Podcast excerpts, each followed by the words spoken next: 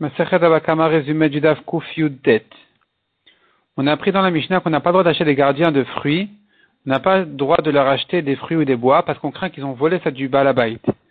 Malgré tout, dit la quand c'est un haris, un travailleur dans le champ, puisqu'il gagne pour son salaire un certain pourcentage des fruits ou des bois, on a le droit de lui acheter parce qu'on n'a pas à craindre que ça appartient au balabait, on peut supposer qu'il a vendu ce qu'il a reçu à lui-même, ce qui lui appartient donc.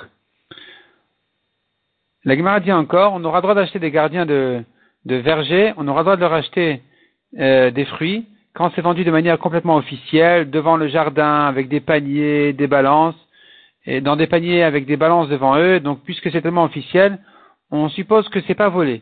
On suppose que ça a été fait avec permission ou bien que ça, ça lui appartient.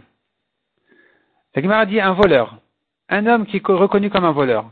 Est-ce qu'on a le droit de lui acheter des affaires ou pas? La Gemara dit, selon Rav, s'il a une majorité d'argent à lui, on a le droit.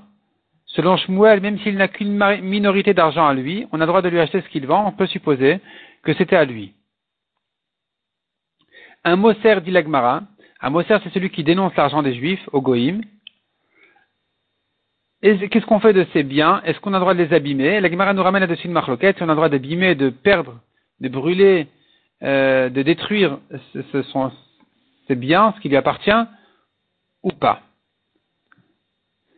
La Gemara raconte sur Avrizda qui avait un travailleur dans son champ qui, se prenait de trop, qui prenait, c'est-à-dire trop de, fruits, de récoltes pour lui-même.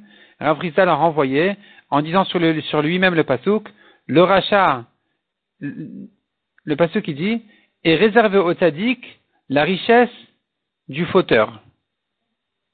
La Gemara ramène encore des psukim qui nous montrent qu'un voleur, il sera puni, il sera puni sur sa vie. Sur la vie de qui? Soit la vie du volé, on considère comme si le voleur lui avait volé la vie, soit sa vie lui-même sera prise, sera punie, la vie du voleur lui-même. Et l'Agmara se prononce là-dessus en ramenant plusieurs psukim, et finalement l'Agmara démontre comment euh, le vol est grave, combien le vol est grave, que même celui qui n'a que provoqué, causé la perte d'une parnassa à quelqu'un, c'est comme si il avait causé la mort à ceux qui en ont souffert finalement, même s'il n'a rien volé directement. L'Egmar dit on a le droit d'acheter d'une femme des vêtements qu'elle vend, mais pas des vins, des huiles, des, des farines. Quand il s'agit d'une petite somme, d'après Abba Shaoul, c'est permis, parce que le mari sûrement lui permet de, se, de vendre un petit peu pour gagner un peu d'argent et s'acheter avec un foulard, un nouveau foulard. Mais dans tous les cas, dans tous les cas, on a permis de vendre, dans les conditions, on a permis de, pardon, d'acheter de ces gens-là. S'ils disent à l'acheteur, écoute, euh, garde les choses discrètement, on n'a pas le droit de lui acheter. On craint que c'est volé. Un gabaï tzedaka, il ramasse de la tzedaka pour les pauvres.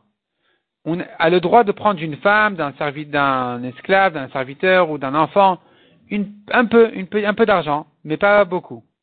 On aura le droit aussi d'acheter des les presseurs d'olives, ceux qui font de l'huile, on aura le droit de racheter des grandes quantités d'olives ou d'huile, mais pas des petites quantités. On craint que les petites quantités, c'est volé. Mais les grandes quantités, il fait ça officiellement, donc il n'a pas peur. C'est que c'est sûrement pas volé. On a le droit d'acheter aussi, dans le Galil à Elion, le Galil supérieur, on a le droit d'acheter des olives, même un peu d'olives, parce que comme elles ont une valeur importante là-bas, alors sûrement le balabait il est au courant, et des fois, il donne à sa femme de vendre, parce qu'il a honte lui-même de vendre chez lui. Et donc, on aura le droit d'acheter des femmes là-bas, on aura le droit de racheter des, olives. La Gemara dit en ce qui concerne la tzedaka, qu'on a dit on a le droit de ramasser la tzedaka quand il s'agit d'une petite somme, on aura le droit de prendre d'une femme ou d'un enfant. La Gemara raconte là-dessus que Ravina avait pris des femmes de Mechouza des bijoux en or pour la tzedaka, et en, disant, puisque comme ils sont riches là-bas, ça s'appelle, ça s'appelle une petite somme, ça s'appelle pas pour eux une grande somme. Mishnah suivante. Le Koves, c'est un homme qui lave, qui lave les vêtements.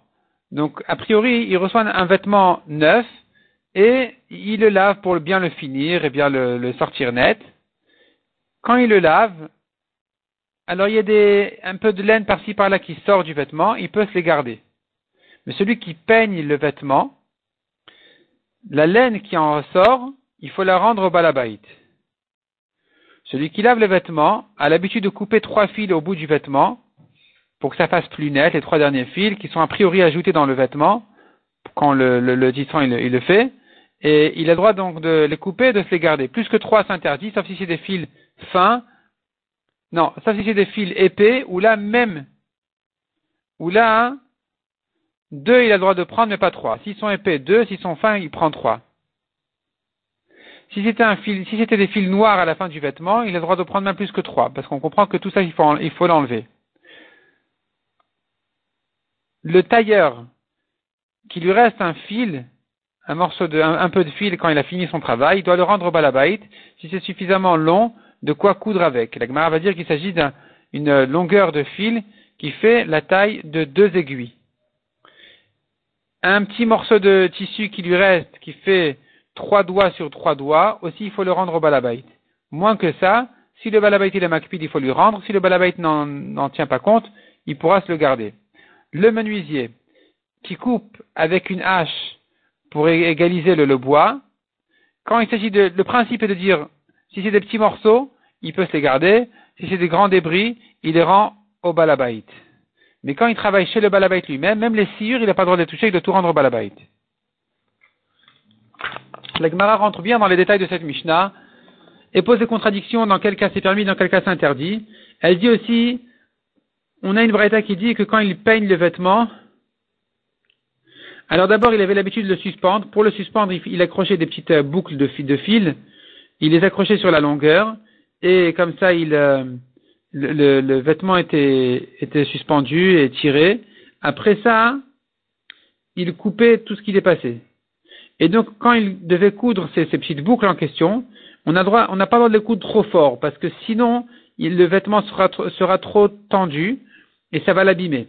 Il n'a le droit de faire que trois coutures. La Gemara demande qu'est-ce que tu appelles une couture? Est-ce que c'est un aller-retour ou un aller simple Ça s'appelle dans, dans, le tissu. Donc de faire passer le fil une fois, ça s'appelle une couture. Ou c'est que quand tu fais passer le fil et tu le ramènes que ça s'appelle une couture. Euh, la Gemara ne répond pas à cette question. En tout cas, trois coutures c'est permis plus que ça, non. Il le peigne sur sa sur la chaîne et pas sur la non, sur la trame et pas sur la chaîne, sauf si c'est un vêtement, un manteau important où là il le peine sur la chaîne parce que ça fait plus classe. Quand il le coupe, donc il est pour l'égaliser, il le coupe sur la longueur, il a le droit de prendre jusqu'à un téphar, mais pas sur la largeur, sauf si c'est une ceinture où là on voit que le bout de la largeur, donc il aura, droit de, donc il le coupe sur la largeur.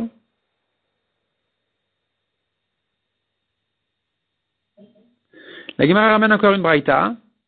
Celui qui peigne les vêtements, on n'a pas le droit de lui acheter des bouts de laine parce qu'il n'a pas le droit de se les garder. Il doit les rendre au balabait. Sauf si on a l'habitude qu'il se les garde, alors on pourrait les lui acheter. Dans tous les cas, on a le droit de lui acheter des coussins, des couvertures, qui même qui sont pleins de, qui sont bourrés de laine, parce que ça a été transformé, donc c'est acquis au voleur, on aura le droit de, les lui acheter. On n'a pas le droit d'acheter du tisserand, toutes sortes de fils, toutes sortes de fils qu'il a, qui lui reste du travail, parce qu'il doit tout rendre au balabait.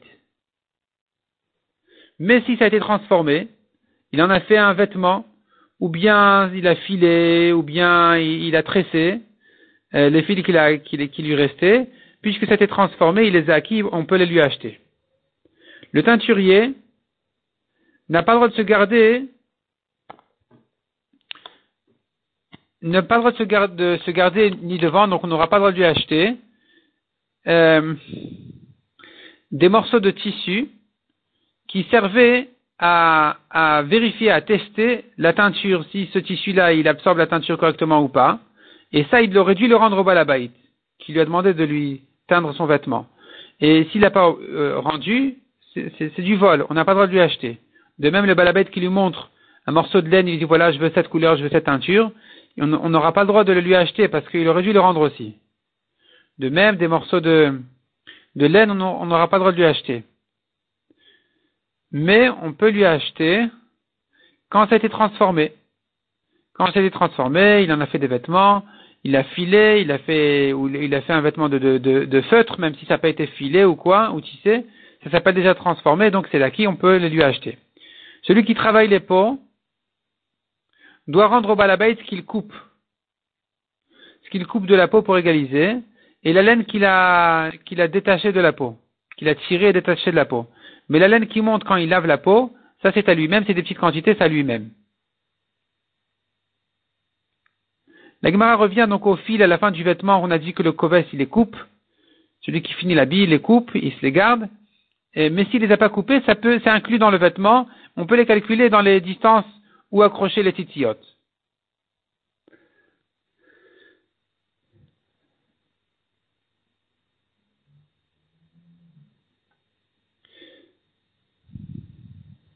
La Gemara termine donc avec le menuisier. Comme on a dit, les grands débris, il les rend au balabait, les petits morceaux, il se les garde. Les sciures, il doit, bien, sûr qu'il se les garde, sauf si il travaille chez le balabait lui-même, là, il doit tout lui rendre, il touche à rien du tout. Les tailleurs de pierre, ils se gardent les débris, ils, pas, on a pas, on a le droit de le racheter, c'est pas du vol. Et de même ceux qui travaillent dans les arbres et qui coupent les branches euh, de trop, dans les vignes, dans les arbres, dans les buissons, ou qui enlève les légumes qui empêchent de, bien pousser les autres légumes. Dans tous ces cas-là, si le balabait est makpid, alors il faut lui rendre, on n'aura pas, le droit de les acheter. Mais si le balabait n'est pas makpid, il n'est pas, gêné que euh, son employé se les garde, dans ce cas-là, c'est à lui effectivement. En ce qui concerne maintenant une espèce de légume qui s'appelle kshut ou chaziz, chaziz en fait, c'est la récolte de blé ou de l'orge quand elle est encore verte et que si tu coupes, ça va repousser. On ne craint pas le problème de gazelle ici, il n'y a pas de vol, on a le droit de les prendre. Sauf si c'est un endroit qui ont besoin de, pâturage parce qu'ils ont plus de, de Alors eux, ils sont macpides, et donc on n'aura pas le droit de prendre, même dans cet état-là, c'est du vol, on n'aura pas le droit de toucher. Et avec ça, on a terminé la Masechet Abakama, un grand Mazal Tov pour tous ceux qui ont le mérite d'étudier cette grande Masechet, et qui vont suivre Bezrat Hashem. On va suivre Bezrat Hashem à la prochaine Masechet Baba Metzia qui est en fait la suite de la grande Maseret qui s'appelle Maseret Nezikin, qui de manière générale inclut Baba Kama, Baba et Baba et qui va commencer par traiter des cas de Ashavat Aveda, ou quelqu'un qui a trouvé un objet, de quelle manière il acquiert, de quelle manière il a pas, dans quel cas il doit le rendre, donc le deuxième Pérec, et ça va suivre sur les Arba Shomrim, les quatre gardiens de la Torah.